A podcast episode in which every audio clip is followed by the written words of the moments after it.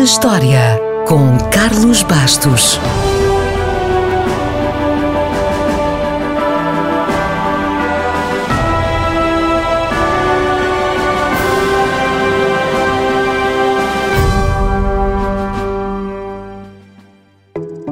A 2 de fevereiro de 1870 ficou finalmente provado que o gigante de Cardiff era afinal feito de gesso.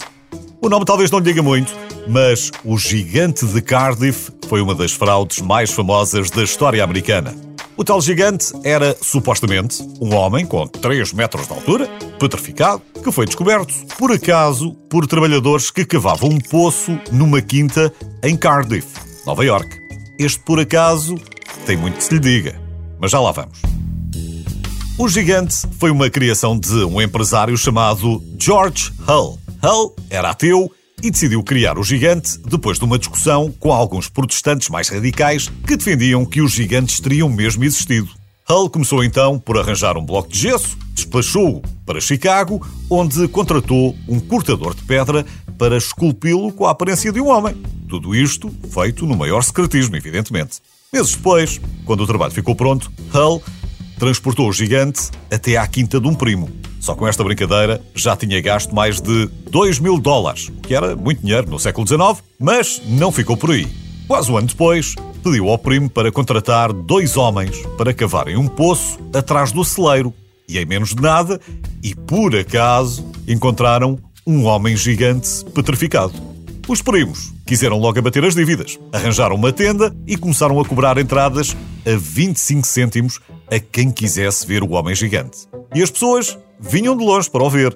As filas eram tão grandes que apenas dois dias depois o preço passou para o dobro. Entretanto, apareceram arqueólogos, disseram logo que o gigante era uma farsa. E alguns geólogos também perceberam que não havia nenhuma boa razão para cavar um poço no local exato em que o gigante foi encontrado. Apesar disso, as pessoas continuavam a pagar para ver o gigante. Antes que as coisas corressem mal, Hull vendeu a sua participação por 10 vezes mais do que o dinheiro investido na sua burla. O gigante continuava a atrair multidões, até que P.T. Barnum ofereceu 50 mil dólares por ele. P.T. Barnum, o showman, era um homem de esquemas e fazia de tudo um espetáculo, desde que pudesse cobrar bilhetes. Em suma, era o rei da aldrabice e tinha orgulho nisso. É ele que está associado à frase Nasce um otário a cada minuto.